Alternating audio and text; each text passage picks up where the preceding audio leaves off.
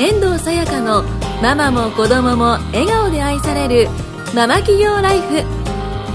この番組は女性の起業副業を応援するコミュニティマーベルの講師を務めるさあやこと遠藤さやかが自宅でビジネスをしているママやこれからママになる方たちと共に女性の働き方について考えていく番組です。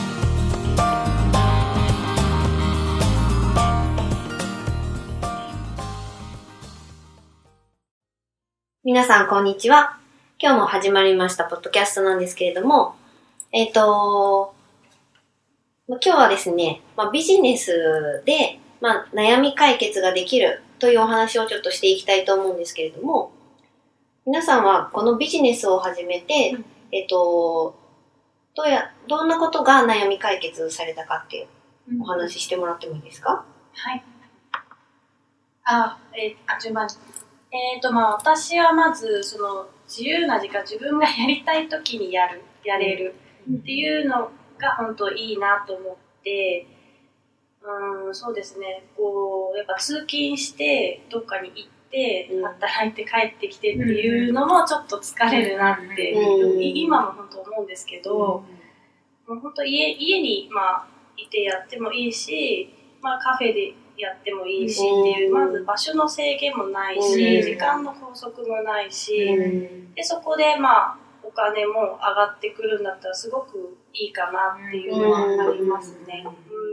今今は、うん。はい、結構子供を預けるのにもね、そうですね。結構。子供、うん、預けるのも本当ね探すのも本当疲れる。うんうんもう探したくないって思いますね。うんうんなんか家からどん、ね、近いとこ、遠いとこだったり、どれだけ空いてるのかとか、うんうん、なんかそうやって探すのも本当にもう疲れた時期があって、もうでもとにかく本当どっか入れたらいいなっていう思ってた時ありましたね。やっぱパートやってた時は。うんじゃないとなんか本当働けない働いてないと預けてなんか預かれないし。そうなんですようねん。そう認可外に預けた時もあって、うんやっぱ入れなかった時は。うんそうですね。認可外ってちょっと高いんですよね。そうですね、うん料金は、うん、高いです。うんでもその分、あの、認可外のいいとこっていうのは、うんあの、週3からってなんか選べるんですよね。そうなんで認す可って必ね。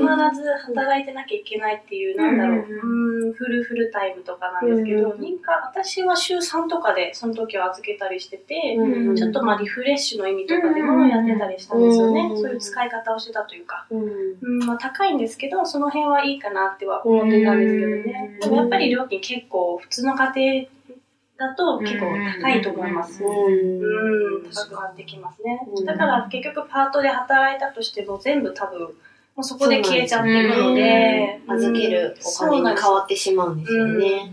せっかくなんか時給で時間で働いたのに、うん。体力だけそう消耗しちゃって、疲そうそう。あれみたいな、全然お金残ってないってなっちゃうので、うん、本当ネットビジネス始めてからはもうそういう不安とかはあんまりないですね。うん考えなくてよくなったって感じです。うん、子供見ながらもできますしね。そうういう預ける。っていう心配もいらないというかそうです。ね。はい。うんそうですね。あとなんかこうビジネスで解決したことってありますか？解決じゃないですけど、やっぱりビジネスすることで収入がそれなりにそれ大事ですよね。もう根本的にそこですようん。ね。自分の本業以外の収入があるっていうだけで、まあ主人も私の場合知らないので、うん。ちょっとずつでもうん。自由に使えるお金が増えるっていうのは結構心の余裕につながるかなと。結構旦那さんだけ働いてて自分が働いてないと、うん。こうお金を使うにしても、う んちょっとこれ買っていい、ねみたいな感じになっちゃいますよね。なんか一つ買うにしても、ねちょっと許可をうん取らなきゃいけないじゃないなんけど。かその許可っていうの自体本当おかしいですよ おかしい家のことはやってるのに、本当にそ。れはありますね。うんその辺はね。うん。なんか主婦の年収って1200万っていう、あ、なんかよくなんかね、あーそういう意見ですね。の割に全然こう見合ってないっていう部分が。あって休みもないし。そうなんですよね。そうなってくると、やっぱり子供を、うん。例えば預けてでも、うん。自分の時間を作って、うん。そのビジネスをするっていうのもうん。ある意味こうリフレッシュにもつながってくると思いますよね。やっぱ気持ちを外に向けるじゃないですけど、うん結局なんかこう、子供、仕事を見つけるために、子供を預けてっていう、うんなんかこう、変なスパイラルにはまって、そうなんですよね。そこはなりますよね。おおかしなおかしにいですよ結局、どこで何が働きたくてな、何を仕事したいのかって見失いますよ。うんあります何のためにって、うん、なってきますよ。うんあります。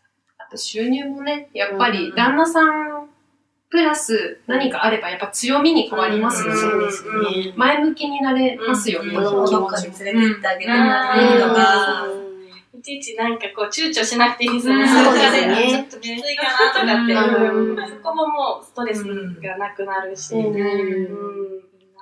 やっぱちょっと大きくなってくると習い事とかもね、させたいなって思ってくるし、ありますよね。うん。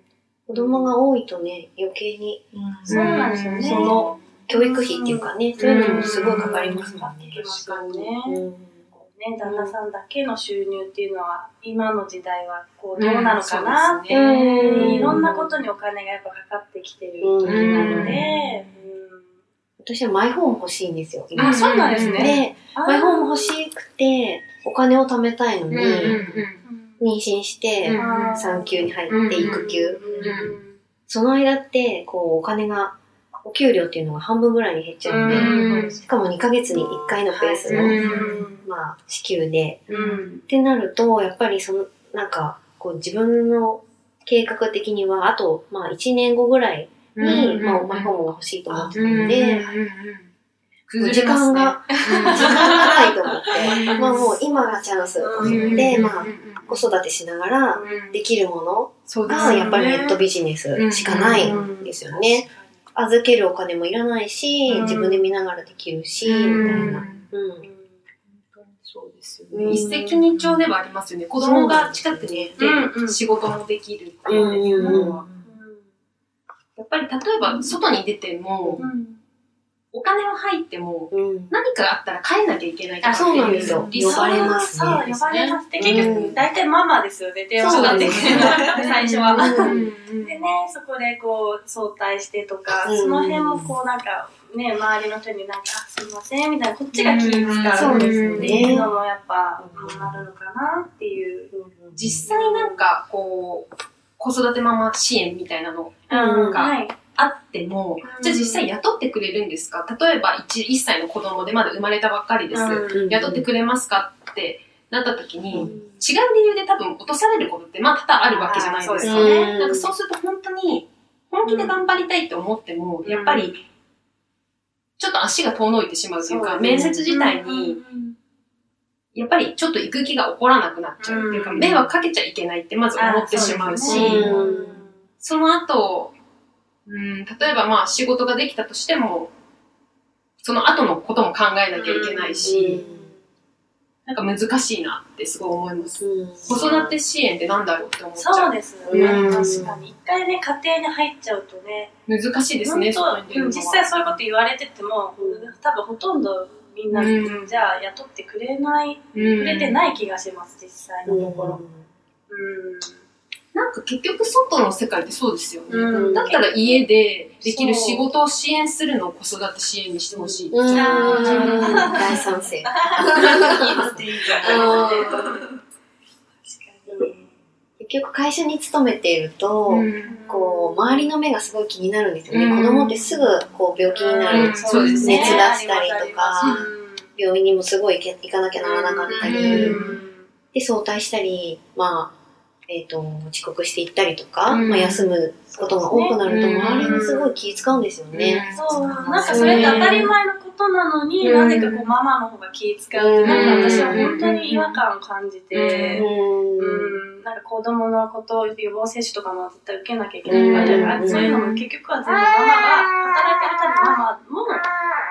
ママがほとんど言ってる気がするんですよね。うん。そういう行事なんなんだろうな、やらなきゃいけないこととか。うんうん、だからママって本当にやることがたくさん、働いてるママの方が本当に大変なのかなって、うん。外に働きに行ってる。うん。うん、パパも働いてるのに、多分ママの方がやることが多いっていうのも、すね。すごく私はなんか担なんなんだなと思って、女性が。うん。うん。だから、だからその辺もっと、ね、良くならないのかなっていう。うん本当に皆さんにね、うん。子育てしてるママに、うんやっぱりネットビジネス、もっとね、簡単にこう、できるよっていうのが分かればいいですよそうですねね。。そう、伝わればね、うんすごいいいなって。うんまあ、やっぱ知らない人もね、たくさんいると思うので、まずはなんかこう知ってほしいってうん。いうのはありますよね。ありますね。でも、うん本当に自分が結婚して、はい。子供を産んで、うん。動けなくなって初めて見えるものってあるじゃないですか。当たり前に外に行っていた時って、うん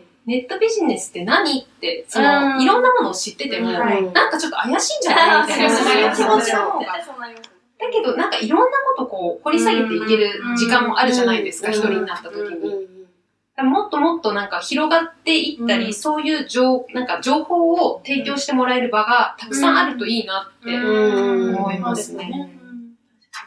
うんネットビジネス怪しいっていう人がほとんどですもんね、やっぱり。うんすごい先入観ですよ ね。